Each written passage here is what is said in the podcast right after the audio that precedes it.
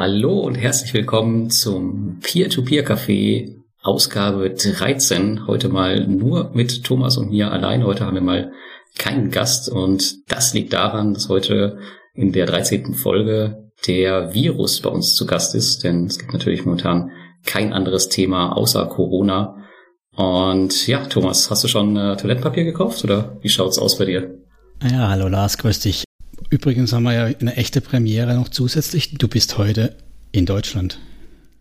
Ja, tatsächlich, notgedrungen. Also ich, ich bin nicht freiwillig hier, muss ich ehrlicherweise sagen. Genau, kommen wir ja nachher noch drauf. Nee, ich habe kein Toilettenpapier gekauft. Ähm, doch, ich habe gekauft natürlich, aber ich habe tatsächlich nur zwei Päckchen zu Hause liegen. Das ist für meine Verhältnisse viel für die Familie, aber im Vergleich zu dem, was ich gesehen habe, wenig. Ja, ja, tatsächlich. Also mich hat's auch echt gewundert. Ähm, ich war gestern das erste Mal in Deutschland einkaufen und unfassbar. Ich habe dann einen Rentner gesehen, der hat seinen gesamten Einkaufswagen voll gehabt mit Heißwürstchengläsern. ja, das Preppern. Es erinnert mich nur an die Zeiten, als damals der Schlecker insolvent gegangen ist. Da habe ich das auch gesehen, dass sie die kompletten Klopapiervorräte dort aufgekauft haben, weil es sie zum halben Preis gab. Aber seitdem ist mir sowas noch nie untergekommen. Das ist echt der Wahnsinn. Ich habe immer so ein bisschen das Gefühl, wenn man die Leute beobachtet, dann, dass das nur die Leute sind, die gefühlt den gesamten Tag vorm Fernseher sitzen. So kam mir das ein bisschen vor. Ich kann, kann auch falsch liegen. Ich will das jetzt nicht pauschalisieren, aber so ein bisschen hatte ich das Gefühl. Ja, es kann sein. Also am Anfang hatte ich auch das wahrgenommen, dass mehr so Discounter die ganzen leer gekauft waren und die Bioläden waren noch gut bestückt. Aber letztes Wochenende war auch da das Mail aus. Also auch, auch die, wo man eher unterstellen würden, gebildeten, fallen auch in die Muster rein. Ne?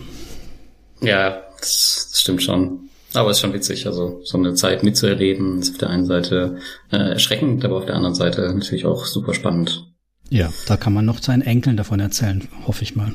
Tja, das äh, hoffe ich auch. Ähm, ja, wollen wir doch mal anfangen. Und ähm, wie wir das letzte Mal eingeführt haben, fangen wir heute doch mal mit einer Umfrage wieder an, und zwar einer kleinen Schätzung, die wir dann am Ende auflösen. Und heute haben wir keinen Gast, deswegen frage ich dich, Thomas. Wann wurde der Tiefstand des S&P 500 in der Finanzkrise 2008-2009 erreicht? War es nach circa 200 Tagen, nach circa 500 Tagen oder nach circa 700 Tagen? Wow. Was meinst du? 500 Tage. Hätte ich jetzt gedacht, zwei Jahre ungefähr. Ich habe jetzt auch nicht nachgeschaut. Aber das mhm. ging eine ganz schöne Weile noch seitwärts runter, ja. Okay, ja. Schauen wir uns mal am Ende der Folge an, ob du recht hast. Übrigens stehen wir jetzt so ungefähr am ah, 30., 40. Tag, um das mal in Relation zu setzen zu den Zahlen. Und haben schon 40 Prozent mittlerweile? Oder was haben wir? Ich habe heute gar nicht so genau hingeguckt. Ich habe nur zweistellig rot gesehen, wollten immer weiterschauen. Insgesamt sind wir jetzt bei minus 28 circa. Ich glaube, heute ist es wieder ein bisschen hochgegangen, deswegen dürfen wir ein bisschen tiefer sein. Aber ja, ist schon ein Packen. Aber es ist auch äh, noch ein bisschen Luft nach unten. Ja, gut, beginnen wir mal mit unseren Peer-to-Peer-News. Was ist bei dir so los gewesen? Äh, vielleicht vor Corona oder während Corona? Was was treibt dich an? Genau, es war schon während Corona. Ich habe ähm, die Chance gehabt, habe mit der Katri Ack von Estate Guru ein Interview mit einem Premium-Investor machen können. Also einem Investor, der nicht so wie ich nur 50 Euro in die Hand nimmt, sondern deutlich mehr. Und mhm. das war spannend, auch mal die Seite halt zu erleben von jemand, der nicht so, ich kenne ja dich, Lars, aber der halt noch optimistischer unterwegs ist und vor allem halt im Immobilienumfeld sich dann auch gut positioniert. Und das war natürlich auch schön, weil man ein paar Insights von der Katri gekriegt hat. Also ich habe auch das Geschäftsmodell dann besser verstanden, was Estate Guru hat. Mein Vertrauen, was ja vorher auch schon groß war, hat sich dann nochmal gefestigt in Estate Guru. Kommen wir ja später nochmal dazu, auch im Corona-Thema. Mhm. Ja, natürlich auch den Einstieg in Deutschland, denn der mich wirklich sehr überrascht hat. Also jetzt nicht, dass sie in Deutschland eingestiegen sind, sondern wie sie eingestiegen sind ne, mit dem Projekt kam vielleicht jetzt äh, auch nicht gerade günstig und dann auch so ein hoher Zinssatz. Also bin mal gespannt, ob sie das äh, weiterführen jetzt in Kürze. Ja, ich glaube, sie haben es ja noch nicht geschafft zu füllen, wobei zwei Drittel waren schon voll, war ja über eine Million, wo sie da einsammeln wollten, zu 11 Prozent oder 12 Prozent, ne? Hm, ich glaube, Stand heute fehlen noch 400k. Ja, aber es trotzdem, also allein schon ähm, mit so einem Projekt rauf auf den deutschen Markt, wo wir ja bisher noch nie zweistellig gesehen haben, meine ich. Also Expo, Bergfürsten, wie sie alle heißen, haben hier nur 5, 6, 7, vielleicht mal 8 Prozent und dann auch noch zweitrangiges Darlehen und das ist ja ein Erstrangdarlehen mit LTV, also Beleihungswert von, na du hast gerade offen, 60 Prozent waren es, glaube ich, ne? Mhm, ja, genau. Also das ist halt schon was, wo ich sage, klar, sicher ist es bestimmt auch nicht, also in sicher in Form von, dass es nicht platzen kann. Und gerade jetzt mit der Krise ist es schon ein Thema mit einer Gewerbeimmobilie, aber es ist definitiv ja ein Objekt da, was dann verwertet werden kann und nicht wie sonst. Man ist in der zweiten Reihe und kriegt vermutlich gar nichts mehr. Ja, ja, so sieht's aus. Ich stelle mir gerade, du kennst so dieses Börsenbild, ähm, wo die alle über die, die Köpfe, die Hände beim Kopf zusammenschlagen und nur fassungslos auf die Bildschirme schauen. Mhm. Ich stelle mir das gerade so im Büro von Exporo vor, als dieses Projekt online geht von Estate Guru. Das bei Explorer ist es arg, arg ruhig geworden, tatsächlich im, im letzten Vierteljahr, finde ich schon. Also da kam nicht viel. Ist ein bisschen schade, weil ich mag ja die Bestandsprojekte auch, aber da hat man seit dem Merger nicht mehr allzu viel gehört. Und ich meine, jetzt ist vermutlich halt auch die Luft auch da raus. Ne? Ja, ja, ist wohl so. Jo, und dann habe ich mal das Thema, was ich schon immer wieder ein bisschen angefangen habe, aber nie ganz fertig gemacht, aufgegriffen. Wir haben, glaube ich, auch schon mal im Café ganz kurz drüber gesprochen. Das war das Thema, ja, ich habe es jetzt mal finanzielles Testament genannt.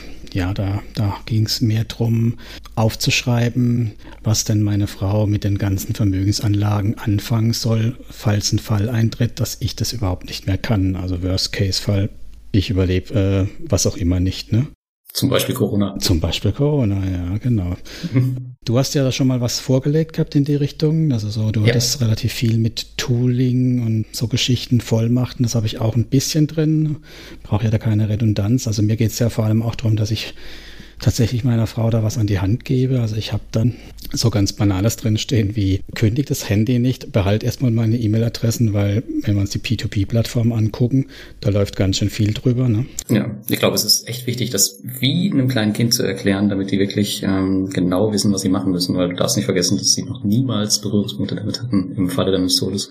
Genau, und vor allem weiß ich auch, dass sie eigentlich gar keine haben will, dass sie da das Interesse gegen negativ geht, was ich jetzt auch völlig okay finde. Ich habe damit gar keinen Schmerz, aber umso wichtiger ist es dann halt auch zu sagen, pass mal auf, so kommst du aus der ganzen Chose wieder raus, weil im Endeffekt das Zielbild will ich halt auch festhalten und das Zielbild für meine Frau wird sein, komplett aus P2P auszusteigen für sie. Vielleicht, wenn sie aus nostalgischen Gründen was lassen will, um wieder den äh, Zirkelschluss zu, äh, Estate Guru hinzukriegen, kann sie Estate Guru mit dem Auto Invest laufen lassen. Da hätte ich das größte Vertrauen, dass es vernünftig halbwegs läuft. Aber alle anderen Plattformen sind meiner Meinung nach keine absoluten Selbstläufer. Mhm. Also ich würde das eher, wenn sie jetzt kein Interesse hat oder falls sich auch mein Sohn später kein Interesse an dem Thema hat, wenn er alt genug wäre, würde ich sagen, dann aussteigen. Ich habe dann auch schön aufgeschrieben, wie man das machen kann, wenn keine Geldnote ist, Autoinvest stoppen, zügig entsparen und so weiter und so fort. Das habe ich alles mal runtergeschrieben. Das gleiche natürlich auch noch für die Depotgeschichten. Ich bin ja Jäger und Sammler, das heißt auch nicht nur ein Depot, sondern vier oder fünf, weiß es gar nicht genau, so ein Haufen Depots und dass man die am besten auch konsolidiert.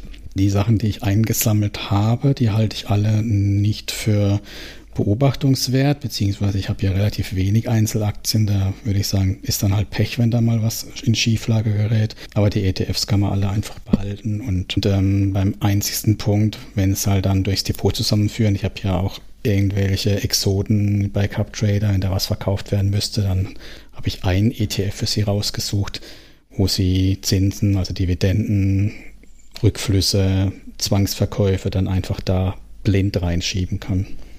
Mhm. Ja, da hinterlässt du wie ich ähm, auch kein einfaches Erbe für deine Frau.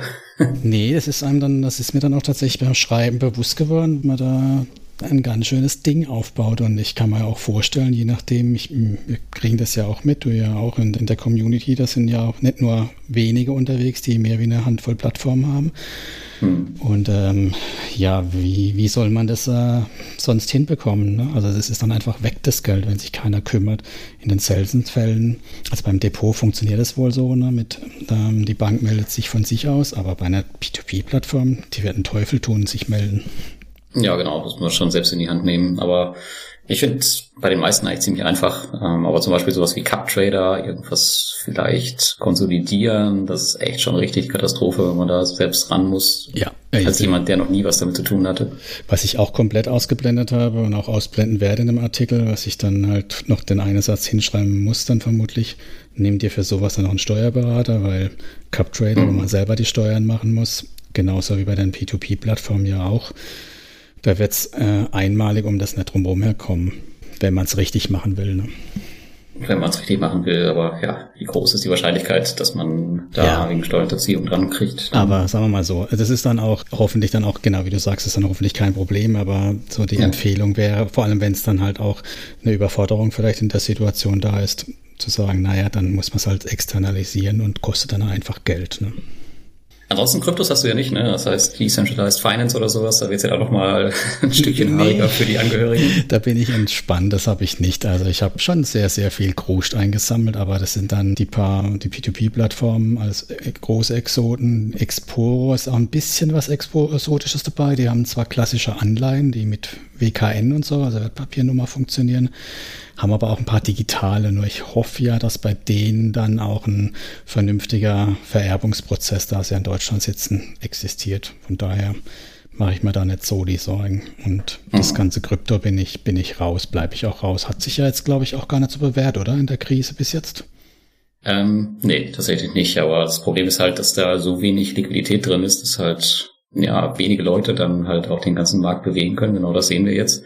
Also ich glaube, ähm, also so wie ich das aus der Kryptoszene höre, das ist alles gerade aktuell so unterbewertet, also was man überhaupt bewerten kann. Mhm. Ähm, ja, dass wir da tatsächlich auch genau so geile Kaufkurse gerade haben wie am Aktienmarkt, aber ja, irgendwann hört auch das Geld auf. Weißt du gar nicht, wo du zuerst nachkaufen sollst aktuell. Ja, ich halte es dann noch wie der große Investor und sagt so, Bitcoins sind Shitcoins. Ne? Damit rede ich mich aus dem Thema einfach raus. Wollten wir übrigens auch mal ein Special dazu machen, ne, zu dem Ganzen. Ja, ja, das stimmt. Das muss auf jeden Fall noch kommen. Aber dazu vielleicht noch, also ich glaube, mit dem Kauf von Bitcoin kann man aktuell wenig falsch machen. Also natürlich keine Anlageempfehlung, aber ich würde es aktuell blind kaufen. Gold ist gerade auch billig. Für Gold habe ich mich nie interessiert. Das ist mir zu, zu langweilig. Ja, habe ich auch nicht. Genau, nee, aber das, ähm, das soweit mal zu meinen, meinen News. Ähm, du hast es ja gerade schon eben erzählt, du bist früher als erwartet hier, ne? Ja, ganz genau. Ich war ähm, ja bis vor zwei Tagen noch in Tallinn und wollte eigentlich auch noch bis Donnerstag da bleiben. Aber da mussten wir fliehen, weil am Sonntag hieß es, die Grenzen werden geschlossen und der letzte Air Baltic Flug ging dann auch, glaube ich, einen Tag später. Und deswegen haben wir dann, äh, also ich war da mit der Anni Fiedler zusammen, äh, mit einer Bloggerin und dann haben wir morgens entschieden, dass wir halt ja, sofort den Flug buchen und ausreisen, weil ansonsten hätten wir, wären wir Gefahr gelaufen, dass wir halt in Estland festgesessen hätten, weil die Grenzen in Polen und Lettland waren auch zu, keine Ahnung, wie wir nach Hause gekommen wären. Und mit so einem deutschen Pass bin ich dann doch ganz gerne am Ende in Deutschland, auch wenn ich mhm. gerade in anderen Ländern wie Japan oder so lieber wäre, die äh, die Corona deutlich besser unter Kontrolle haben als wir und wo man sich auch irgendwie besser aufgehoben fühlt. Aber ja, so ist das halt. Ähm, muss man mal schauen. Und ja, ich war eigentlich da, um äh, einfach ein bisschen zu arbeiten, aber es fanden auch Gespräche statt mit Reinvest24 und auch SDQ. Ich habe unter anderem auch mit Kadri gesprochen. Hm. Und Bondora sollte auch noch stattfinden, und zwar morgen. Das machen wir jetzt äh, online. Dazu gibt's auch noch mal eine Q&A nächste Woche auf dem YouTube-Kanal.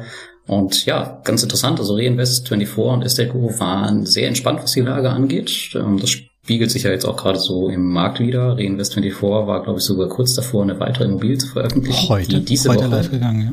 Ah, ist sie schon live gegangen? Ja, ja ist cool. live gegangen heute. Ich war auch überrascht. Genau, da war ich ähm, auch drin in der Immobilie tatsächlich. Das sieht ganz cool aus. Und die sind total überzeugt von ihrem Geschäftsmodell. Das ist alles ein bisschen langsam, weil die sehr, sehr viel Wert auf diese Recherche legen. Und es braucht extrem lange, um diese ganzen Verträge festzuziehen. Aber ihr langfristiges Ziel ist wohl eine Immobilie pro Monat. Und wenn sie das schaffen würden, dann ist Reinvest24 natürlich richtig, richtig attraktiv. Mhm. Ähm, Gerade jetzt so in dieser Krisenzeit glaube ich, dass es tatsächlich ein Geschäftsmodell ist, was da ja, ganz gut bestehen kann und wird. Und das gleiche denke ich auch über Estate. Und bei Bondora bin ich mal sehr gespannt. Also ich mache mir auch bei Bondora keine Sorgen ähm, in der aktuellen Krise. Äh, aber ich bin sehr gespannt, was mit Go and Grow passiert. Ähm, ob die vielleicht auch die Zahlungen einfach mal unterbrechen, wenn jetzt zu viele Lemminge anfangen, alles zu verkaufen. Ähm, und da vielleicht noch eine Info zu. Also ich habe jetzt von mehreren Plattformen gehört, dass in dieser Krise jetzt tatsächlich mehr solche Investoren auszahlen, die nur kleine Beträge da liegen haben. Die ganzen großen Wale, die jetzt da sechsstellige Beträge drin haben in den Plattformen, die lassen alle ihr Geld liegen. Und das ist natürlich sehr interessant, ob es da jetzt einfach einen, ja, einen Erfahrungsvorsprung von erfahrenen Investoren gibt, die einfach denken, gut, ähm, wir sind hier gut aufgehoben, deswegen lassen wir unser Geld drin. Ähm, oder wie das aussieht, ja, da bin ich mal gespannt, wie da so die Lage in ein paar Wochen ist. Mhm. Ja, und ansonsten gibt's noch eine neue Telegram-Gruppe, da bist du ja auch drin, und zwar eigentlich mhm. zwei. Es gibt einen News-Kanal, der hat ca. 300 Mitglieder jetzt, und einen Chat-Kanal, wo wir uns eigentlich täglich austauschen. Das habe ich einfach ins Leben gerufen, ähm, weil es ja diesen Wunsch auch damals gab nach der WhatsApp-Gruppe, aber das war äh, nicht so wirklich pflegbar und jetzt mit dem Telegram, das ist richtig cool und da findet auch richtig viel Interaktion statt. Ähm, bin, ich, bin ich richtig stolz drauf, dass das so gut klappt und auch freundlich klappt. Ähm, wenn die Zuhörer da Bock haben, dabei zu sein, den News-Kanal, dem kann man einfach beitragen. Beim Chat-Kanal dann einfach mir eine E-Mail schreiben, dann lasse ich euch da rein, weil ich da so ein bisschen drauf achten will, dass da jetzt nicht äh, Panik verbreitet wird oder irgendwelche blöden Gespräche. Die Leute fliegen dann auch sofort raus. Hatten wir jetzt aber noch nicht. Und ich habe heute gesehen, es ist sogar jemand, ein deutscher Mitarbeiter von Groupier eingetreten. Und ich glaube, die Kadri ist auch drin von Group. Das ist natürlich auch mal cool, wenn man die halt direkt anschreiben kann oder sowas. Ja, das soweit meine News. Ja, eine bittere News gibt's noch. Die Invest wurde abgesagt, aber das haben sich wahrscheinlich die meisten schon gedacht. Die wird nicht stattfinden. Die findet dann jetzt erst nächstes Jahr statt und damit auch ist auch unser Community-Treffen leider abgesagt. Aus den gleichen Gründen, nämlich die Corona hat's versaut. So sieht's aus. Was ja dann auch gleich ein schöner Übergang ist zu unserem Hauptthema, ne? Die Corona ja. aus Investorensicht, aus P2P-Investorensicht. Du hast ja einen schönen Übergang gemacht äh, oder zwischendurch schon erwähnt, äh, die Großen bleiben treu, die Kleinen laufen davon. Man könnte natürlich auch sagen, die Großen sind viel träger als die Kleinen. Ne? Das schöne Tanker-Zitat, ne? den Oil-Tanker, den kriegst du nicht so schnell gewendet wie ein Kriegsschiff, so ein kleines. Aber man kann natürlich auch sagen, die Kleinen reagieren vielleicht an der Stelle einfach ein bisschen über. Ich denke mal, das ist so, ne? Wenn man, naja, wenn man sieht, wenn man gerade anfängt mit kleinen Beträgen und jetzt Panik kriegt, dann klar, sieht man so aus, kann ich gut nachvollziehen. Ich denke, das sind so, so mehrere Fälle, wo da hinführen. Ne? Also zum einen natürlich auch dieses Thema, wir hatten das ja mal, Liquidität aufbauen über P2P, um dann in Aktien wieder einzusteigen, wenn das interessant wird. Ich meine, ich habe auch bei der zweiten Runde schon ein bisschen was an Aktien gekauft. Nicht jetzt mit P2P-Geld, aber mit einem bisschen Liquidität, also eigentlich auch viel zu früh. Und ähm, ich habe schon den Eindruck gehabt, dass auch einige schon Geld abgehoben haben, um einfach in den Aktienmarkt schon reinzugehen, obwohl der jetzt nochmal in der Zwischenzeit deutlich mehr runter ist. Und ja, das zweite Thema ist natürlich ganz klar, jetzt entsteht auf einmal auch Panik, ob denn P2P an sich denn überhaupt das Ganze durchtragen wird, ne? also durch die Krise trägt. Mhm, ja, ja, das ist richtig. Ja, gucken wir uns das ganze Thema doch mal ein bisschen äh, genauer an. Ähm, ganz wichtig ist natürlich zu wissen hierbei, dass das jetzt alles nur unsere Meinung ist und wir nehmen diesen Podcast jetzt, glaube ich, auf am Dienstag, den 17. März. Rauskommt tut der Wochenende. Vielleicht sieht die Situation da schon schon ganz anders aus. Ähm, sind wir mal gespannt. Also das bitte immer alles mit mit äh, Vorsicht beurteilen, was wir hier sagen. Das ist ja auch eins unserer größten Hauptprobleme. Die Lage ist, wie es so schön heißt, unübersichtlich und ändert sich von Stunde zu Stunde. Ne? Also wir haben ja uns entspannt noch vor zwei Wochen zurückgelehnt, haben gedacht, das ist ein Einschlag äh, außerhalb unserer Hemisphäre. Dann auf einmal kam Italien näher und immer näher. Und jetzt spürt es jeder wirklich am eigenen Leib. Also sei es Schulen zu, Kinder zu Hause. Wir machen fast das ganze Office jetzt Remote Work. Also das sind Dinge, die wir vor vier, fünf oder acht Wochen überhaupt nicht für denkbar gehalten haben. Ne? ja, und ich glaube, es wird noch schlimmer kommen, äh, dass wir natürlich auch den Hausarrest kriegen werden. Äh, ich würde mich wundern, wenn es nicht so kommt. Äh, aber ist jetzt auch nur meine Meinung. Schauen wir mal nächste Woche. Genau, und dann zurück zu unserem P2P-Thema. Ich meine, wir reden bei P2P ganz klassisch über Kredite. Ne? Die sind, gibt es zwei Varianten so ganz grob. Entweder wir haben besicherte oder unbesicherte Kredite. Und das ist halt ein Vermögenswert, der auf einer ganz anderen Basis steht wie eine Firmenbeteiligung über eine Aktie. Ne? Richtig. Und somit da sehe ich da schon halt auch eine, eine andere Risikoklasse. Solange die bedient werden können, sind wir da tiefenentspannt, weil wir haben ja überhaupt keinerlei Kursrisiko drin. Beziehungsweise wir sehen das nur minimal, indem die Leute Angst kriegen und auf dem Zweitmarkt verkaufen und damit der Kurs oder der Wert von einem einzelnen Kredit damit ja eigentlich fällt. Ne? Mhm. Und dann ist das ganze Thema halt auch noch ziemlich vielschichtig. Also wir haben nicht nur die Thematik besichert oder unbesicherten Kredit, sondern wir haben ja noch verschiedene Kredittypen und Modelle. Unser geliebtes Buyback-Thema, ne? also wo jetzt ja die meisten mittlerweile schon von uns endloses eingeprügelt gekriegt haben. Buyback ist keine Investition in Einzelkredite, sondern eine Anbahner-Investition oder eine Anbahner-Finanzierung versus ähm, Einzelkredite in Form jetzt wie jetzt ja klassisch bei Bondora ich haben kann oder Finbi oder auch im Estate Guru. Ja, und der Kredittyp ist natürlich auch nochmal, finde ich, jetzt ähm, ausschlaggebend für, fürs Risiko aus meiner Sicht. Das stimmt. Und es gibt jetzt aktuell jetzt auch gar keine Referenz mehr zu einer anderen Krise. Ich meine, ja, wir haben Daten aus den USA, aber wir haben heute so viele Kredittypen und Modelle, dass das einfach jetzt echt eine Bewährungsprobe für die gesamte Branche ist und vielleicht der eine Typ mehr betroffen sein wird als der andere und das Risiko wird jetzt erhöht. Das sieht man jetzt auch schon, dass ja täglich fast Mails eingehen mit, wir erhöhen jetzt die Zinsen von 10 auf 14 Prozent oder noch höher und Windows ist ja auch auf Rekordniveau. Ähm, ja, das bildet natürlich auch ein bisschen das Risiko ab, was wir jetzt in nächster Zeit zu erwarten haben. Ja, und wir können jetzt ja einfach mal folgendes Spiel machen, Lars, habe ich mir gedacht. Wir gehen einfach mal die ganzen Kredittypen grob durch und jeder von uns gibt mal eine Einschätzung ab, wie er die einordnet. Mhm, ja? Das klingt spannend. Genau, lass uns mal starten mit Geschäftskredite. Eieiei, das ist, glaube ich, bei mir auf jeden Fall Risikogruppe 1, also Sorry Crowdestor und die Yacht in Kambodscha. ähm, da bin ich mal echt gespannt, wie das werden wird. Ähm, ja, wie gesagt, die sehe ich tatsächlich, ich würde nicht sagen im Aus, aber da kommt es natürlich sehr drauf an, wie gut die ihre Arbeit vorher gemacht haben. Und ja, wahrscheinlich hat niemand von denen mit Corona geplant, nehme ich mal. Vor allem muss man jetzt eher sagen, sorry, Kraut Investor in die Yacht, also ich, weil das ist, sind sicherlich Kredite, die genauso wie das tolle Hotel, ne, wir erinnern uns, dort, die hatten ja auch so ein schönes Ferienparadies dort äh, im Angebot, ein, so ein Resort, wo sie renoviert haben.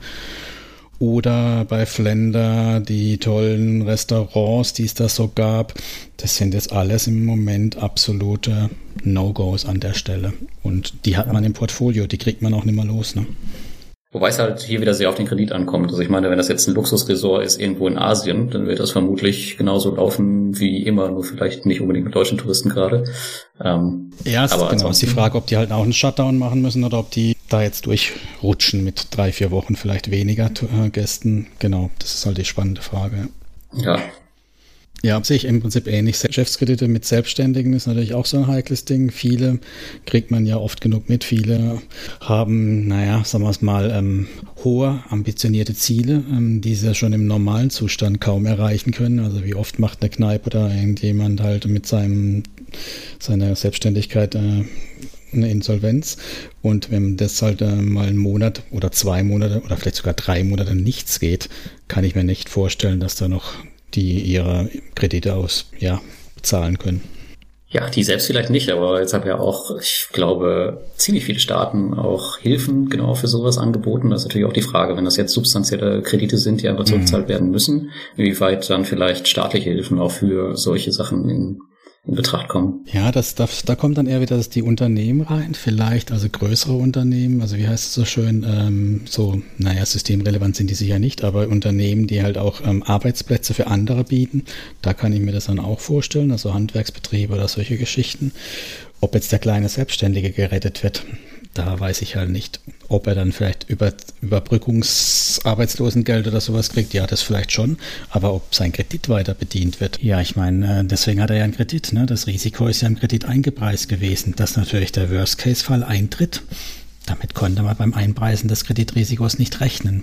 Deswegen darf der ja auch ausfallen. Ne? Deswegen kriegen Selbstständige keine Kredite. Oder zahlen halt 15 Prozent. Ne? Ja. Das haben wir ja alle gewusst. Ich meine, Rendite kommt von Risiko. Wir haben's, ich habe es immer äh, wie eine Gebetsmühle runtergeplappert. Jetzt haben wir ein Risiko, mit dem natürlich kein Mensch gerechnet hat. Ne? Mhm. Ja, das stimmt. Gut, dann äh, mal die nächste Kategorie uns angucken. Vielleicht eine etwas erfreulichere. Immobilienkredite. Ja, also die sehe ich tatsächlich ganz positiv. Ich habe es auch gerade, ich habe auch gerade meine Eindrücke aus Tallinn berichtet. Also die waren echt alle entspannt. Und bei diesen Entwicklungsprojekten finde ich, kommt es ein bisschen drauf an, in welcher Stage die sich befinden. Also wenn die jetzt zum Beispiel gerade angefangen haben und vielleicht nicht mit Corona gerechnet haben, dann ist das vielleicht noch so, ein, so eine Sache mit, okay, brechen wir lieber ab. Aber wenn die sich jetzt so in der letzten Bauphase befinden, dann werden die das mit Sicherheit äh, irgendwie versuchen, da durchzudrücken. Und es kommt natürlich dann wie immer auch auf die Besicherung an und wie gut das alles geplant ist. Hm. Vor allem bei den äh, Entwicklungsprojekten, wenn die schon relativ weit fortgeschritten sind, dann ist ja auch Substanz da. Ne? Also wenn man jetzt sagen wir mal, das ist der Rohbau komplett, nur noch der Innenausbau fehlt, okay, dann denke ich, kann man das auch noch relativ gut verwerten, wenn halt nur das Fundament gegossen wurde. Dann wird es schwierig oder wenn halt auch nur noch das Stück Land da ist und keiner will jetzt gerade mehr bauen in nächster Zeit. Ne? Ja, das stimmt. Hat nicht gerade Group hier irgendwie ein neues Development Project auf den Markt geworfen? Ja. Mit Cashback? Ja, mit 17 Prozent und äh, mit äh, Land besichert. Ich habe dann mich schon ein bisschen mit dem Timo nicht wirklich angelegt, aber der, ich habe dann auf Twitter gewagt zu schreiben, oh, mit Land besichert, äh, hat meine Vergangenheit äh, eher schwierig bei den Verwertungen. Da hat er sich dagegen verwehrt, dass ich das pauschalisiere. Dann natürlich recht, man kann es nicht pauschalisieren, aber ich sehe es doch durchaus nicht als äh, unriskant. Aber deswegen gibt's halt auch 17 Prozent. Ne? Mhm, das stimmt, ja. Aber ohne mich. Ja, ich weiß nicht, Groupier ist jetzt aktuell bei mir auch außen vor. Also es ist eh nur eine der kleineren Plattformen mein Ach, Portfolio. Groupier meintest du jetzt? Ich habe jetzt Balgestate gemeint, sorry. Nee, ich meine, bei Balgestate haben die auch tatsächlich heute oder gestern so ein Projekt raus mit 17 plus 2, ja genau. Das genau, gesehen, mit, ja. äh, mit besichert ähm, mit Land nur. Also da ist noch nichts da, aber es sollen irgendwelche Luxusimmobilien gebaut werden. Nur ich denke, ja, klar, deswegen gibt es 17 plus 2. Ne? Hm, achso, okay, ja. Aber auf jeden Fall bei Groupier gibt's auch äh, ein, ein größeres Projekt mit Cashback, meine ich, gesehen zu haben. Und ja, ist aber bei mir tatsächlich auch eher außen vor. Mhm.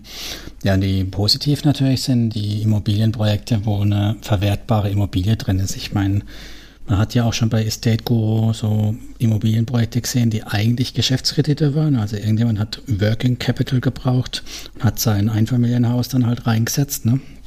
Als Besicherung sowas ähm, kann ich mir schon durchaus vorstellen, dass man da zumindest nicht mehr mit Totalverlust rechnen muss. Ne? Nee, da gehe ich auch von aus. Also da macht mir tatsächlich wenig Sorgen. Und solche Sachen wie Reinvest24 sind natürlich auch eigentlich super, wenn man ja einen größeren Teil seines Portfolios da rein platzieren könnte, was ja gefühlt noch nicht möglich ist. Wobei, du hast, hast es besichtigt, was sind denn da für Firmen drin, weil das ist ja auch eine Gewerbeimmobilie, ne? Aktuell noch gar keine, aber der Mietvertrag war schon abgeschlossen. Aber ich glaube, das war irgendwie so eine Internetbude. Okay. Wie die meisten in diesem Bezirk da. Ich glaube, direkt daneben an saß auch Transferwise, wenn ich mich recht erinnere. Mhm. Schön. Mhm. Und von daher, gut, alle Geschäftsmodelle, die natürlich online laufen, oder ich will jetzt nicht sagen alle, aber viele äh, siehe Amazon, die erleben gerade vielleicht eher einen Boom als eine Krise. Ja, die brauchen doch alle kein Büro mehr im Moment, oder? Ja, das, das kommt auch noch dazu. die haben ihre Büros zu Hause, die brauchen jetzt sowas nicht mehr anmieten, weißt du? Ja, so kann man natürlich die Digitalisierung auch vorantreiben. Genau. Nee, aber ja, genau. Ich sehe sehe ich tatsächlich auch äh, in dem Fall halt wieder dieses berühmte Betongold-Thema. Ne? Hm, na, ich mag dieses Wort gar nicht, aber ja, das geht. ja, es ist irgendwie albern, weil das bröselt deutlich mehr wie Goldbeton. Ja. Dann haben wir ja noch auf der Liste Autokredite wurde diskutiert. Autokredite, ja, halte ich tatsächlich für extrem wichtig, weil irgendwann wird man wieder zur Arbeit müssen oder viele müssen trotzdem zur Arbeit, trotz Corona, Shutdown. Und dafür brauchen die meisten auch ein Auto. Und die Autokredite galten, glaube ich, seit jeher immer als recht sichere Kreditart ähnlich wie die Fundkredite. Ich erinnere mich da noch an den Martin Schulte, der sagte, das wäre ähm, eines der sichersten ähm, ja, Kreditmodelle überhaupt. Und da sehe ich die Autokredite tatsächlich in so einer Krisensituation auch. Das stimmt, das war doch Banknote, ne? Mit dem Christian, wo uns dann erzählt hat, wie er dann damals in Riga, glaube ich, direkt auch mal da reingelaufen ist und Pfandhausen sich das angeschaut hat, ne? Ja, genau, weil die Leute geben da halt meistens Sachen ab, die sie dringend wieder brauchen. Deswegen mhm. kann man sich ziemlich sicher sein, dass die Kredite sehr, sehr gut durchlaufen. Das war damals Martins äh, Aussage. Ja, ne, also Autokredite denke ich, denke ich auch vor allem, wobei da muss man halt ein bisschen drauf gucken, habe ich auch nicht so sehr gemacht in letzter Zeit. Ähm, wie hoch dann der Beleihungswert ist. Da gab es halt auch Fälle früher, ich meine mich zu erinnern, bei Lendi waren das, mit über 100 Prozent Beleihungswert.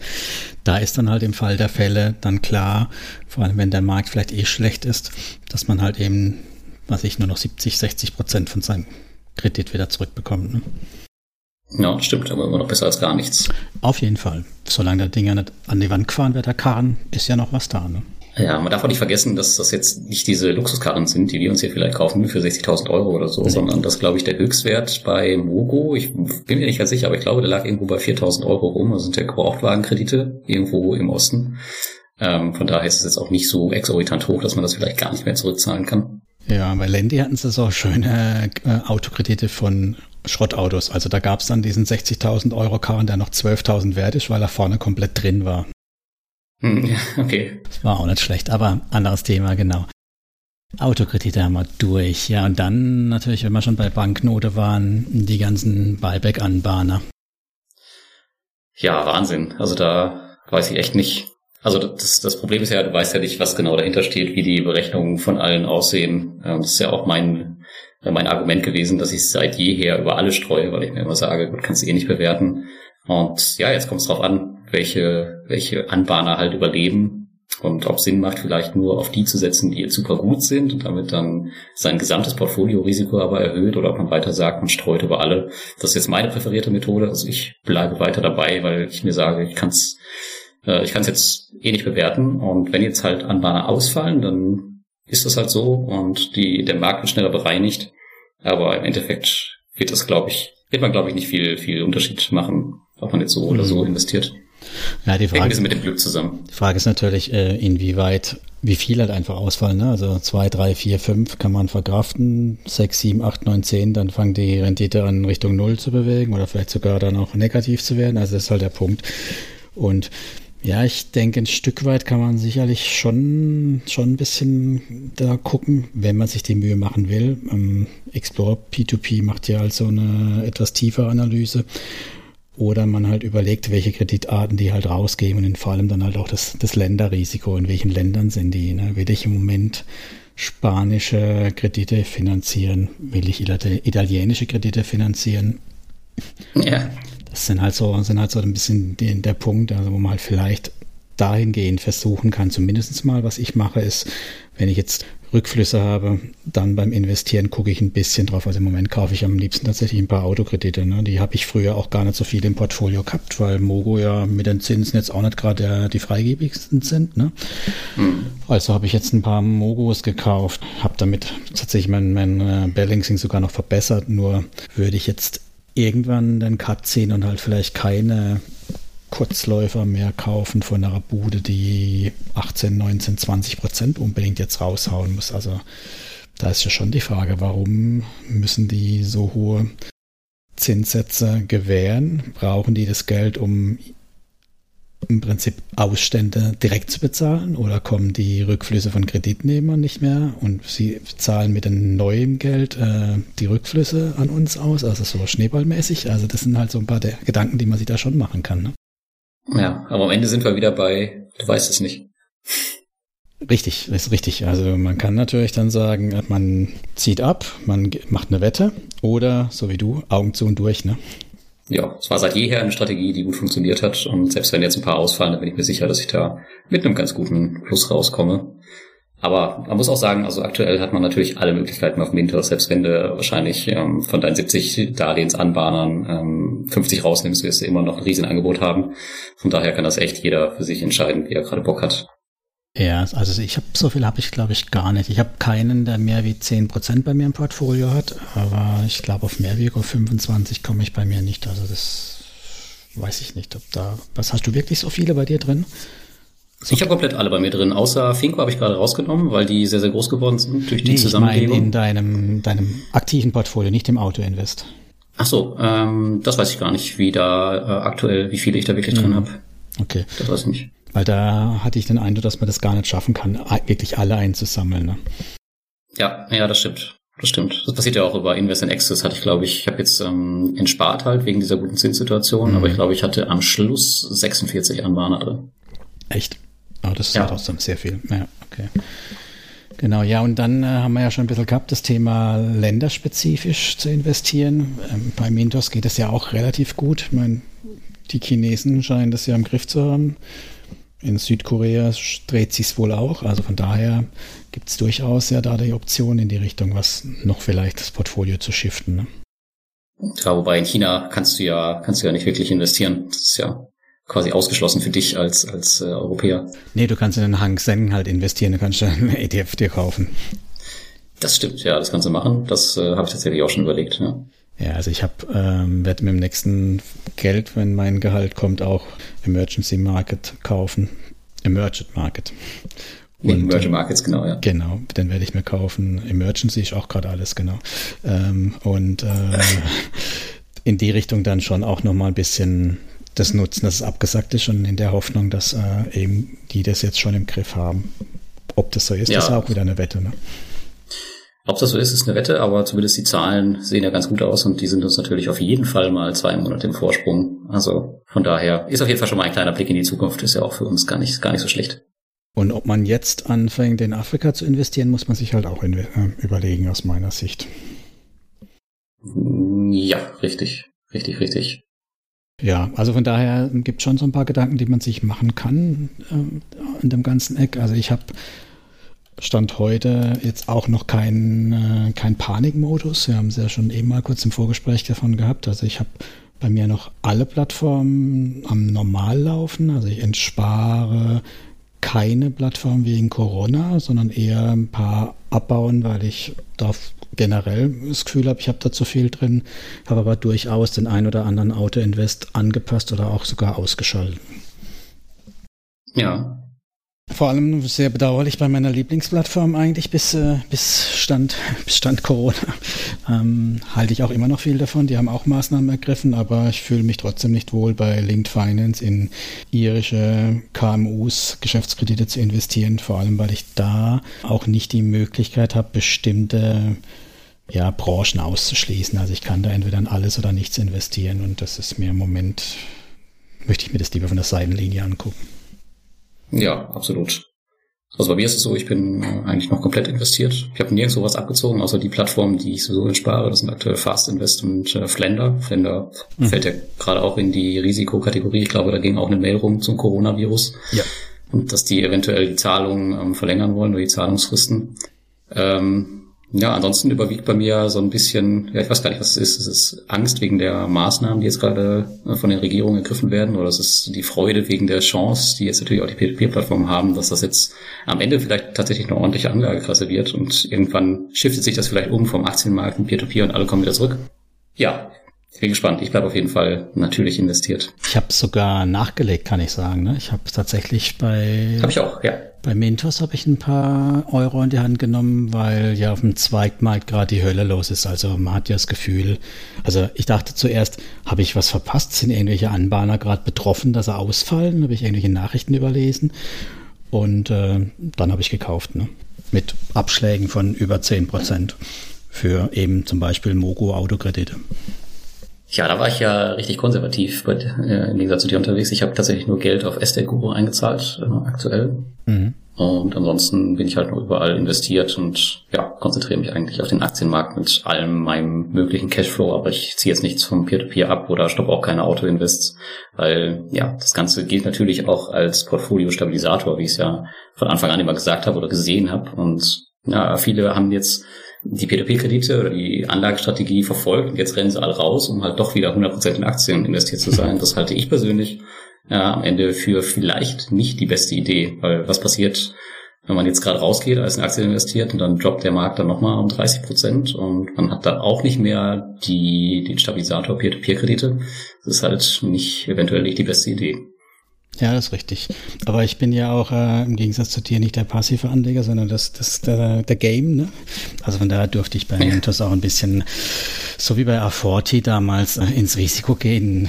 Hoffentlich mal diesmal erfolgreicher, werden wir mal dann sehen. Aber ich sehe das auch so. Also ich werde auch meine P2P-Positionen nicht auflösen, zumindest nicht die großen, sofern sich nicht total was ändert. Aber wenn sich so gravierend ändert, ich glaube, dann können wir auch nichts mehr auflösen. Dann steht das Zeug eher an der Wand.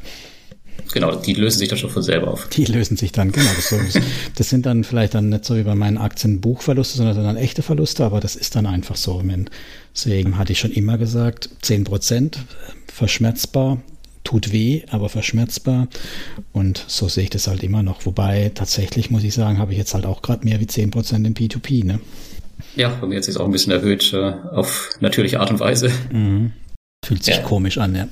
Aber ich meine, wir haben die letzten fünf Jahre ja, oder sind sechs Jahre, ich weiß gar nicht, ähm, extrem gut verdient einfach mit Peer-to-Peer-Krediten. Wenn sich jetzt mal eine Plattform verabschiedet, mein Gott, dann ist das halt so. Werden wir sehen, ob das passiert, ob das nicht passiert. Schauen ja, wir. ich habe halt nur die Hälfte der Zeit, also drei Jahre. Das äh, war jetzt schon auch ein bisschen was, was dabei passiert ist. Also ich ver verkraft sicherlich auch eine Plattform, eine kleine.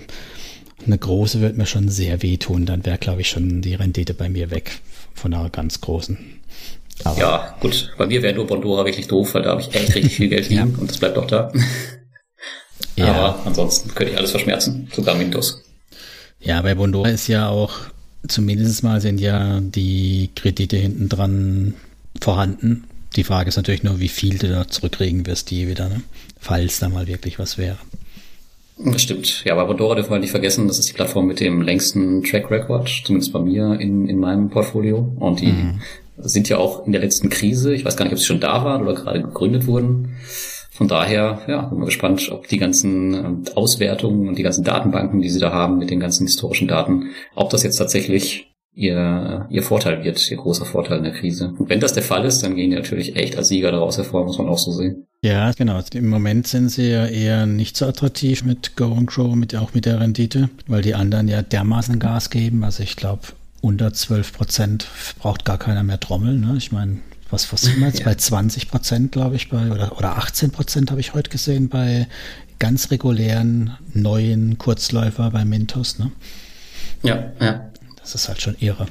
Aber mal schauen, wie lange das so geht. Also wir kennen ja aber auch andere Zeiten, wo wir bei 9 Prozent waren. Von daher ja, richtig. Das ist halt immer alles eine Fälle. Aber ich könnte mir bei Bondora tatsächlich beide Szenarien vorstellen. Einmal, dass sie halt ihre Auszahlungen blocken und auf der anderen Seite, dass sie vielleicht sogar den fixen Zinssatz, um attraktiver zu wirken, von Go and Grow erhöhen.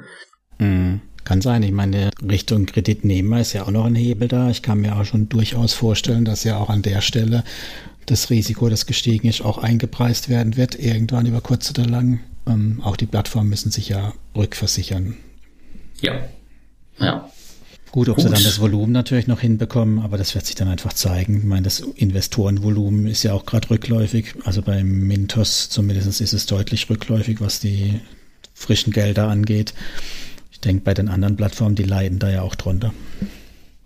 Ja, aber ich glaube, die kommen, die kommen wieder, je nachdem, wie lange die Krise jetzt dauert. Genau, dann sind wir, glaube ich, durch alles, was wir so an Kredittypen uns vorher aufgeschrieben haben, durch. Genau, aber jetzt haben wir noch ganz viele Fragen aus der Community, genau. wo wir darum gebeten haben, richtig? Ja, ja. Da haben wir noch welche. Die erste darfst du machen, die habe ich tatsächlich, muss ich zugeben, erstmal nicht verstanden. Okay, ja, Frage eins ist, äh, mich würde grundsätzlich mal interessieren, wie und ob Peer-to-Peer -Peer in anderen Märkten denn auch so vertreten ist wie bei uns im europäischen Raum. Ja, ich glaube, es gibt ähm, zum Beispiel in China, wo wir eben drüber geredet haben, gibt es, glaube ich, die meisten Plattformen. Leider ist es für uns da nicht möglich zu investieren, beziehungsweise brauchen wir dafür meines Wissens ein chinesisches Bankkonto bei einigen Plattformen. Ich habe mich zumindest mal mit einer unterhalten, bei der war das so. Man kann, ähm, man kann auch sagen, Gott sei Dank, ne? Weiß ich gar nicht. Weiß ich gar nicht. Ich meine, das war eine der größeren. Ähm, vielleicht hat die damals diese Bereinigung überstanden, das weiß ich nicht. Mhm. Ja, aber ansonsten auf den amerikanischen Plattformen kann man, glaube ich, als Deutscher nicht investieren. Also es wird tatsächlich halt für uns Europäer oder Deutsche schwer, ähm, auf anderen Kontinenten tätig zu werden. Das ist halt einfach so. In England kann man natürlich noch ähm, investieren. Da gibt's ja ein paar, ist aber auch deutlich zurückgegangen, weil da haben wir ja einige Pleiten gesehen, haben wir uns ja damals mit der Christiane länger drüber unterhalten. Stimmt. Australien gibt's noch Rate, vielleicht weißt du das? Rate Setter. Rate Setter, mhm. genau, irgendwie sowas Und ähm, in Amerika kann man zumindest indirekt über ein Konstrukt an der Börse investieren. Ich meine, in der Louis-Sendung haben wir das auch mal thematisiert. Ne? Stimmt, ja. Genau, also von daher gibt es schon die Option, ist aber wesentlich komplizierter. Auch weil wir ja dann das Thema haben, wenn du jetzt in England anlegen willst, brauchst du ja irgendwie Pfund. Das heißt, du brauchst so ein Revolut oder sowas, um dein Geld dahin zu transferieren, außer du bist bereit, einer Bankenhaufen in den Rachen zu werfen. Ne? Also macht es alles etwas komplizierter. Richtig, wobei Fremdwährung zu halten jetzt in dieser Zeit vielleicht gar nicht so schlecht ist. Ha, ich habe zum Beispiel kasachische Teng. Okay, ist doch schlecht. ja, die habe ich nicht, also, aber ich habe äh, kanadische Dollar, normale Dollar und auf jeden Fall auch Pfund als, ähm, ja, als Währung rumliegen für den Fall der Fälle. Nein, ich habe ein, ein Mintos kasachische Tang-Experiment laufen und äh, wollte einfach sehen, ob das dann in Fremdwährungen P2P sich lohnt.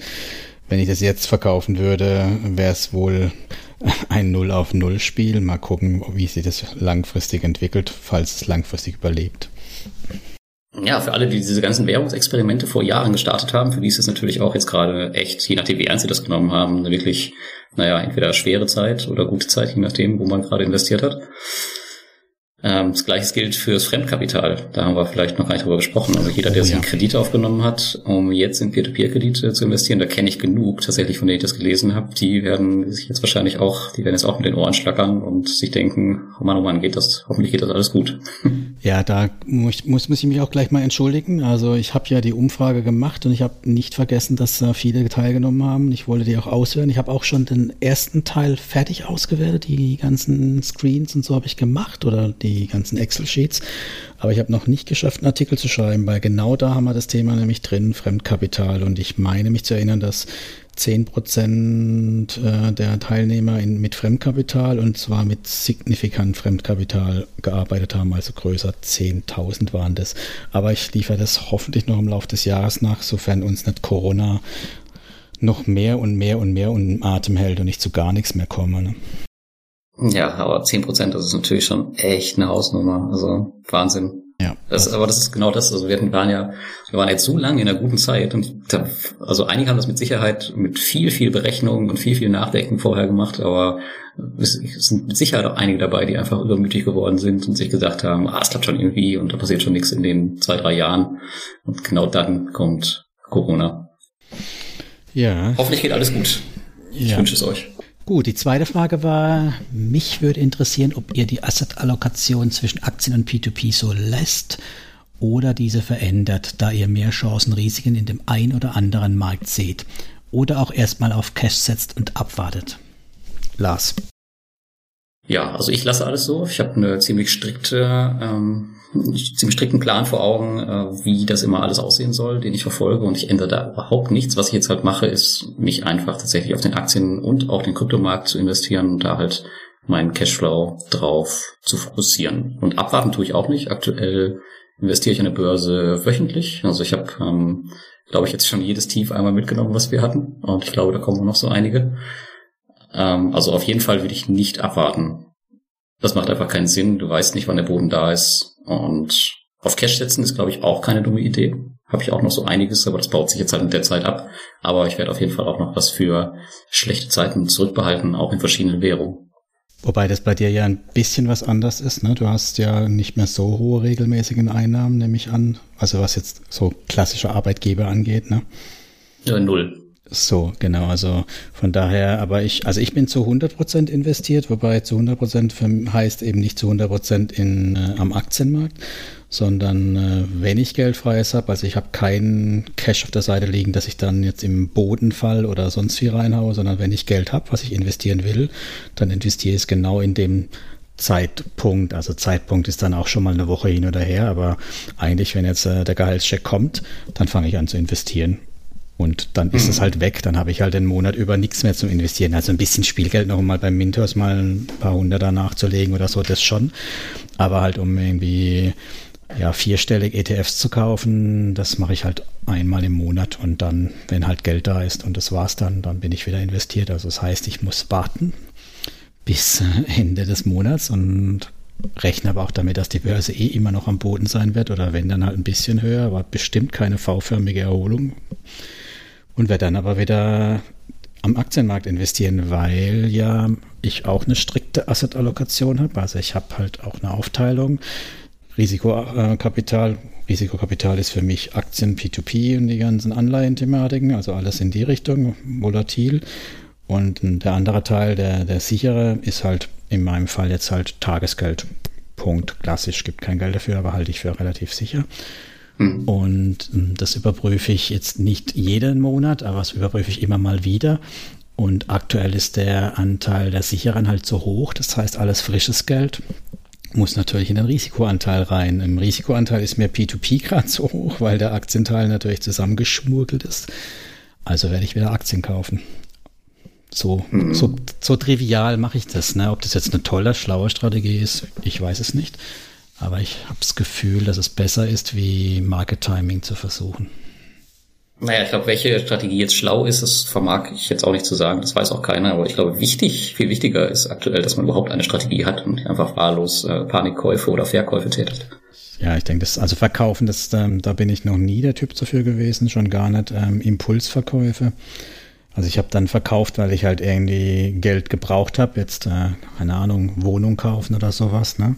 Aber jetzt äh, verkaufen, weil die Kurse unten sind. Also ich habe dadurch natürlich auch verpasst, Dinge zu verkaufen, als ich noch mehr Einzelaktien hatte, als Firmen in Schieflage geraten sind. Auch da habe ich nie verkauft. Äh, von daher sehe ich mich da jetzt auch nicht als anfällig, dass ich jetzt im, im tiefsten Punkt verkaufen werde. Dann ist es halt einfach so. Und ich rechne damit halt, dass es in 20 Jahren dann hoffentlich ich noch dann äh, die Früchte ernten kann oder halt dann meine Erben. Ne? Die können da die Scherben wegräumen. Die, genau, ja. Und dann ist es auch Wumms, wenn das Zeug nichts mehr wert ist, dann haben sie halt nichts. Dann müssen sie halt selber gucken, wie sie zu Pulver kommen. So ging es mir bis jetzt auch. Ja, also sind jetzt bei, habe ich ja gesagt, bei ca. minus 30 Prozent. Und damit fühlst du dich noch wohl? Ist alles gut bei dir? Ja, ja. Also ich, was heißt wohl? Ich meine, ich habe jetzt halt gesehen, wie auch so ein, ein Auto durch die Tür, ein Neuwagen durch die Tür gerollt ist, ne? ja. Es ist schon, ist schon sehr schräg, also das zu gucken, zu sagen, ja, ich meine, ich habe, äh, ich mache Carsharing, ich habe kein eigenes Auto, belächle alle, die mit den dicken X5 durch die Gegend fahren und habe dann mal kurz an der Börse das gleiche verbrannt, ne? Nicht schlecht. Ja, also bei mir ging es ja auch die letzten Tage immer schön im fünfstelligen Bereich runter und das ist halt echt auch nicht schön anzusehen. Nee. Oder solche Aktien wie Shell, die du irgendwie, weiß ich nicht, jede Woche nachkaufst und dann stehen sie am Ende trotzdem bei minus 60 Prozent oder so. Ja. Das ist schon hart. Ja, finde ich auch. Aber andererseits, ähm, es ist Papier, also es war auch vorher schon Papier. Also ich meine, klar, bei dir ist es nochmal ein bisschen was anderes, weil du ja von den Cashflow dann auch ein Stück lebst oder auch das ja auch einkalkuliert hast. Für mich ist es halt eher der Punkt gewesen, also A, fuck your money, klar. Und halt B, naja, vielleicht könnte ich dann halt auch früher ähm, in Rente gehen, aber will mhm. ich das dann auch wirklich? Also es war mir nie so ein Bedürfnis, dass ich auch da so aktiv darauf hingearbeitet habe. Von daher tut mir das aktuell auch gar nicht so weh. Ne? Ja, aber vielleicht ist das ja auch eine Chance für dich und du gehst als Gewinner später hervor, wenn du jetzt schön nachinvestierst und kannst dann alles in aktiven Cashflow umleiten. Ja, klar. Also sicherlich. Kannst du zurückfahren. Sicherlich investiere ich weiter, klar. Nee, das passt. Gut, aber nehmen wir mal die nächste Frage, bevor wir wieder zu arg ins Plaudern fallen. Ja. Frage drei: Äh, wann erwartet ihr Auswirkungen? Auf welche Signale achtet ihr? Welche Szenarien der kurzen Peer-to-Peer-Vergangenheit können gegebenenfalls zum Vergleich herangezogen werden? Und welche Plattformen, Produkte seht ihr gegebenenfalls als besonders gefährdet und warum? Ja, ich glaube, die letzte Frage, ähm, die haben wir eben schon beantwortet. Wir sind ja die ganzen Kredite durchgegangen. Daraus kann man sich dann natürlich auch die Plattform erschließen. Ja. Und wann erwartet ihr die Auswirkungen? Ja, das ist echt schwer zu sagen. Was wir, glaube ich, noch nicht hatten, ist natürlich der Punkt, ähm, ich glaube, dass groß, klein, also kleine, große Plattformen tatsächlich auch nochmal ein Faktor sein könnte, was jetzt so Überlebensfähigkeit angeht. Ja, je nachdem auch, wie, wie weit die Kosten einsparen können. Ne? Ich meine, das ist jetzt keine Fluglinie, die jetzt, ähm, weiß ich nicht, alle ihre Mitarbeiter feuert, um die Kosten runterzukriegen. Ich glaube, da sind die ein bisschen besser unterwegs, aber trotzdem haben die natürlich auch Kosten, die irgendwie gedeckt werden müssen. Ja. Und äh, ich denke halt, den kleinen rennen eher die Neukunden, also sprich Investoren weg, wie den großen. Also die haben vielleicht noch weniger Puffer. Von daher, ja, also kann, kann man sich auch ein paar Gedanken dazu machen. Also habe ich mir auch meine gemacht. Ich werde wenn ich jetzt nachlege, habe ich ja auch schon gesagt, lege ich bei Mintos nach und jetzt eher nicht bei den ganz kleinen. Hm. Ja, ich glaube auch diese ganzen großen Plattformen wie Bondora, Mintos, SDQ, die werden sich ja schon mal irgendwie so ein Szenario durchgedacht haben. Äh, keine Ahnung, wie lange das ist, dauert drei Monate, sechs Monate. Aber ich kann mir nicht vorstellen, dass sie an den Markt gehen mit einem Geschäftsmodell, was dann nach einem Monat kollabiert, egal wie schlimm diese, der Crash auch sein mag. Also das ist für mich auch einfach undenkbar. Ich meine ja auch, wir hatten das ja auch schon mal als Thema behandelt, dass es von Estate Guru zumindest mal so ein Szenariomodell mit deinem Portfolio gab, so, ein, so eine Simulation, genau, ein Stresstest. Mhm. Und das hat auch ein Linked Finance Flender, die Ecke hat es auch mal gemacht und damals halt mit dem Brexit-Thema. Mein Corona, sowas hat natürlich niemand auf dem Schirm gehabt, das ist nochmal eine ganz andere Nummer jetzt. Ne? Ja, Neofinance hat das auch noch gemacht. Ah, ja, genau, stimmt, die waren auch dabei. Genau, ja, Signale finde ich natürlich sehr schwierig. Was sind Signale? Ne? Also ja, die einen sagen, wenn die äh, Pending Payments bei Mintos von den Plattformen hochsteigen, gehen sie raus. Haben wir jetzt ja heute gelernt, kann auch ein API-Fehler sein, wenn irgendwas mal ansteigt. Ähm, Ich finde es sehr schwierig. Also für mich, das, wie du eben gesagt hast, auf was kann man da wirklich achten? Ne? Also macht man es wie, wie früher oder wie immer, Augen zu, möglichst breite Diversifikation wird schon gut gehen. Ansonsten haben wir ja ein paar, ein paar Ideen, muss man so zu nennen, ein paar Ideen ja schon aufgezeigt, was man tun kann. Aber wirklich Signale, außer man liest in den Gruppen mit, hofft, dass wir rechtzeitig irgendwie aufschnappt, dass jemand einen Insolvenzantrag gestellt hat und vielleicht noch über den Zweitmarkt ein bisschen rauskommt, gibt es meiner Meinung nach da wenig. Ne? Ja, tatsächlich. Was ist dein Tipp? Wann ähm, erwartest du Auswirkungen auf den Peer-to-Peer-Markt? Nur mal so ins Blaue geschossen. Na, eigentlich hätte ich ja, wir hatten es ja damals auch mit, mit Luis da diskutiert, eigentlich hätte ich ja schon gedacht, dass wir jetzt drei, vier Monate Zeit haben. Also wenn die, die Rezession jetzt wirklich kommt, also so existenziell kommt, also dass wir da so ein halbes Jahr eigentlich nachlaufend im Aktienmarkt, wäre jetzt so mein Tipp gewesen, aber durch das, dass die Leute jetzt halt so massiv Geld abziehen und äh, nichts mehr Neues nachfließt, ist es halt nochmal eine ganz andere Geschichte. Ne? Also sprich, können die Plattformen oder die, die, die Anbahner damit halt zurechtkommen, dass jetzt nichts Frisches an Geld kommt, weil die Ausfälle der Kredite hätte ich jetzt eher in ein paar Monaten gerechnet und nicht sofort. Ja, ich würde auch tatsächlich auf ein halbes Jahr tippen, aber dann natürlich auch nicht alle Plattformen, sondern auch nur sehr punktuell ja, und diese ganzen Anbahner, diesen Zoo, den Mintos da hat, den hast du natürlich überhaupt gar nicht unter Kontrolle. Keine Ahnung, mhm. was der indonesische Anbahner macht, der seine Buyback-Garantie über eine Rückversicherung versichert hat, die irgendwo auf einer Insel sitzt, die er nicht sagen will. Keine Ahnung. das werden wir alle sehen. Genau, da passt ja Frage 4 dazu. Also mich würde interessieren, wie ihr das Risiko für die Kredite bei Estate Guru Bondora Mintos in den nächsten Wochen für euch bewertet. Also generell die Frage, wie sich, der, wie sich die Corona-Krise auf die verschiedenen P2P-Plattformen eurer Meinung nach auswirkt. Du. Ja, gut, gehen wir mal die drei Plattformen hier durch. Also Estate Guru, glaube ich, sehen wir überhaupt gar nichts. Also das ähm, vielleicht wird die Attraktivität ein bisschen zurückgehen und die, die Funding-Phasen werden vielleicht länger dauern. Ähm, bei Mintos sehen wir ja schon erste Auswirkungen, und zwar die Zinsen gehen nach oben. Wir haben hier und da mal einen technischen Fehler. Jetzt haben sie, glaube ich, irgendwas mit den Pending Payments auch. Ich habe das noch nicht ganz durchblickt heute. Aber ich glaube, sie zahlen jetzt irgendwie einen Bonus oder sowas. Habe ich das richtig verstanden? Meine, dass die dann weiterhin verzinst sind oder irgendwie, ja, ich, irgendwie sowas habe ich auch gesehen, ja. Genau. Ähm, da sehen wir ja auf jeden Fall schon, schon erste Auswirkungen. Ob die jetzt negativ sind oder positiv, wird sich, wird sich jetzt zeigen. Und bei Rondora sehe ich jetzt tatsächlich auch für die nächsten Wochen keine großen Änderungen, die auf uns zukommen. Höchstens, nee. dass die, dass die Auszahlungen gestoppt werden, falls jetzt tatsächlich so viele Lemminge versuchen, äh, Geld auszuzahlen und dass sie dann sagen müssen, um ihr Geschäftsmodell zu schützen, so, wie Monetera und Wise Fund, äh, dass wir jetzt mal einen Monat auch da ein, ein Lockdown machen, oder wie heißt das jetzt gerade, das, das ja, Modewort? Das Modewort ist Lockdown, genau.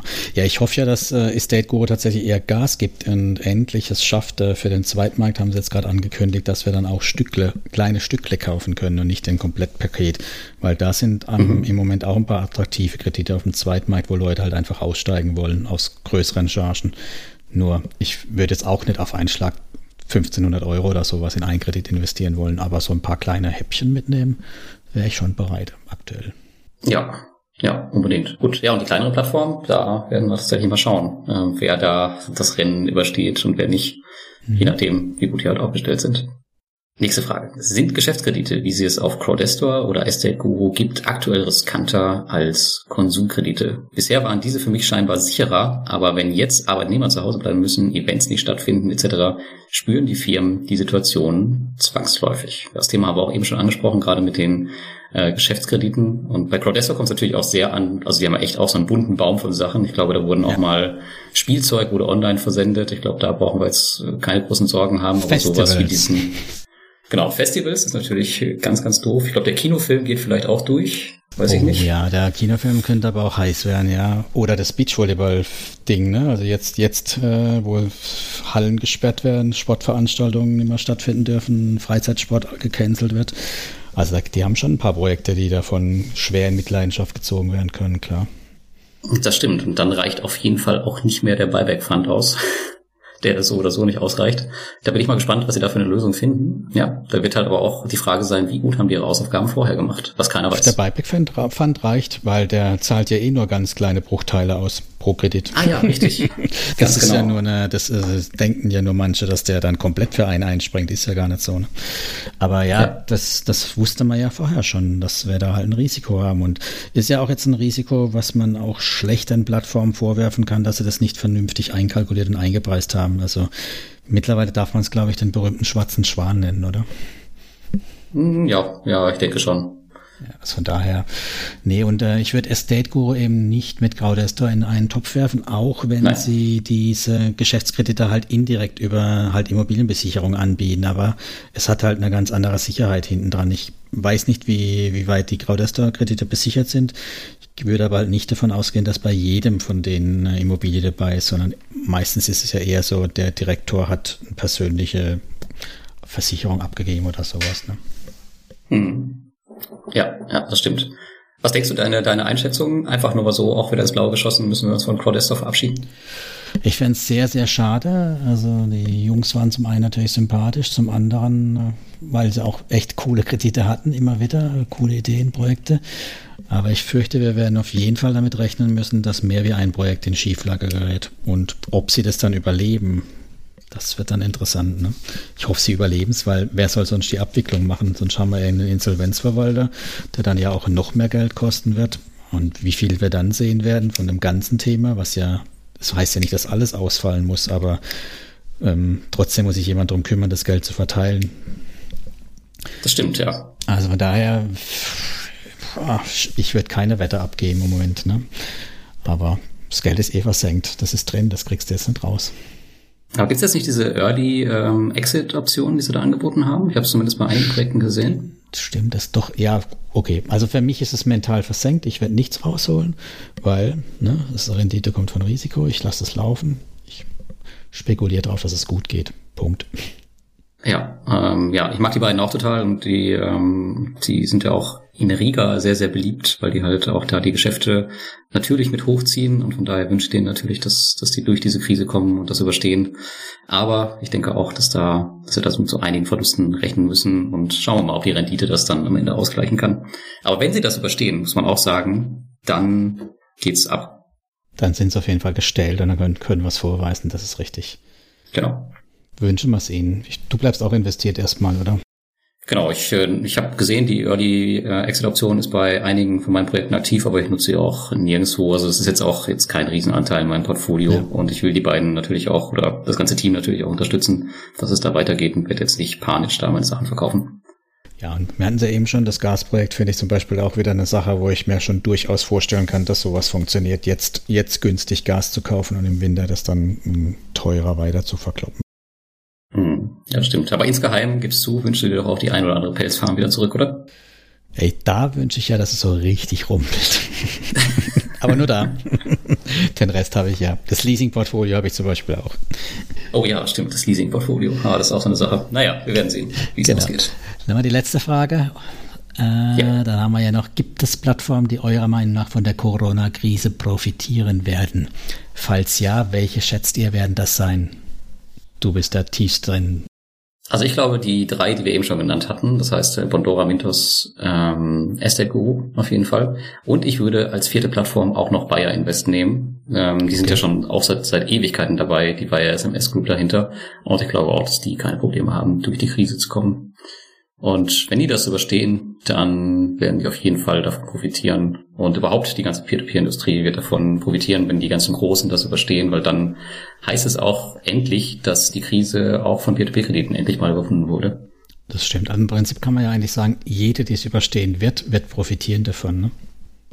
Ja, also momentan sehe ich auch keinen Grund, warum's, warum die jetzt der Reihe nach absegeln sollten. Ich meine, die sollten in der Lage sein, alle ein paar Monate zu überstehen, egal wie die aussehen werden.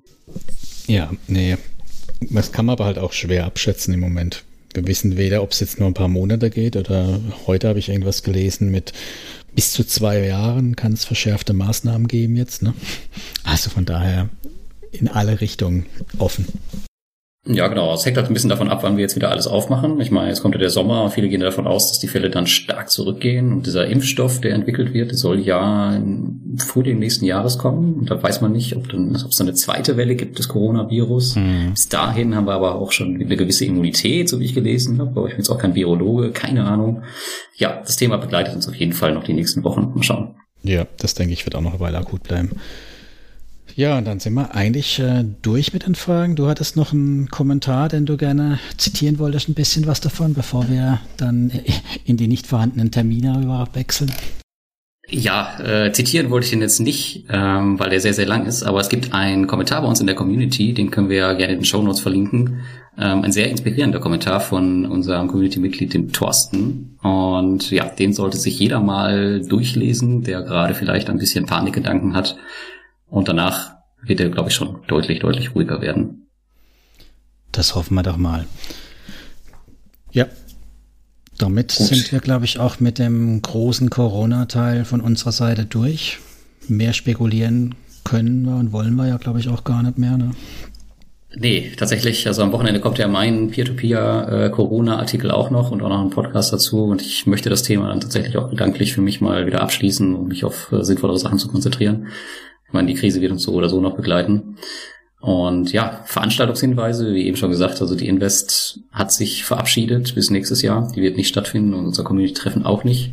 Die Peer-to-Peer-Konferenz müssen wir schauen, wie wir es machen. Also es hängt jetzt sehr, sehr davon ab, ähm, wie sich diese Krise weiterentwickelt. Vielleicht formen wir das ganze Modell auch um in ein, dieses Jahr in einen Online-Kongress, um das mhm. trotzdem irgendwie am Laufen zu halten, weil es wäre natürlich super interessant, wenn wir es dieses Jahr machen würden, gerade wegen der Krise. Auf der anderen Seite können wir halt auch nicht tausend Leute irgendwo zusammenbringen, nee. wenn es halt immer noch so aussieht wie jetzt. Ja, aber die Entscheidung ähm, wird jetzt demnächst fallen und alle, die schon Tickets gebucht haben, die äh, werden natürlich auch darüber informiert und alle anderen auch und es ist auch dann auf jeden Fall kein Geld verloren. Ich hoffe, ihr habt noch keine Flüge gebucht, das habe ich am Anfang angesagt. Mhm. Da müssen wir dann schauen. Aber ansonsten gucken wir. Mal auf. So, ja, bevor wir dann äh, ganz äh, hier zum Ende kommen, Lars, haben wir ja noch was aufzulösen. Ne? Genau, die Umfrage. Also wann wurde der Tiefstand des S&P 500 in der Finanzkrise 2008, 2009 erreicht? Und du hast gesagt 500 Tage. Mhm. Und das ist tatsächlich richtig. Also nach circa 500 Tagen hatten wir ein Minus von 56,78 Prozent. Und das ist schon eine Hausnummer, wenn wir jetzt sehen, wo wir jetzt gerade stehen, nach, äh, ja, ich hatte gesagt, ne, 30, 40 Tage bei minus 28 Prozent, dann könnten wir eventuell noch eine lange Durchstrecke haben. Ja, übrigens, ähm, bei der Rezession 2000, 2002 ging es noch länger. Da ging es sogar bis über 700 Tage. Da war das Maximum minus, minus 48 Prozent. Also, wenn wir das vergleichen, ich weiß, die Corona-Krise ist nicht vergleichbar und überhaupt soll man ja von der Vergangenheit nicht auf die Zukunft schließen, ja. aber das nur mal so als Hausnummer, was uns erwarten könnte. Haben wir noch Luft nach unten, ne? Manchmal finde ich es auch schade, dass ich bei Wetten recht habe. Ja. In diesem Fall schon, ja. Aber ich bin stolz auf dich, dass du auf jeden Fall die 500 richtig getippt hast. Super. Wunderbar. Gut. Ja. Ansonsten noch ein paar letzte Corona-Worte, ein paar motivierende, stärkende. Auch wenn es äh, ziemlich platt klingt, aber ich würde ja sagen, wir schließen ab mit bleibt gesund. Ja, bleibt gesund ist auf jeden Fall ein Schlusswort und vielleicht dazu noch, ähm, denkt ein bisschen nach und äh, überstürzt nichts, also weder an dem, am Aktienmarkt noch im Peer-to-Peer-Markt noch im Kryptomarkt immer nachdenken, beobachten. Und wenn ihr jetzt keine Aktion tätigt, das ist auch dann nächste Woche nicht zu spät oder auch nicht übernächste Woche. Also ähm, ja, man kann, glaube ich, gerade viel Geld verlieren, wenn man einfach überstürzt handelt. Sehr schöne Schlussworte. Dann danke. Ende. Genau, danke ich auch fürs Zuhören und bis zum nächsten Mal. Tschö. Bis zum nächsten Mal. Ciao.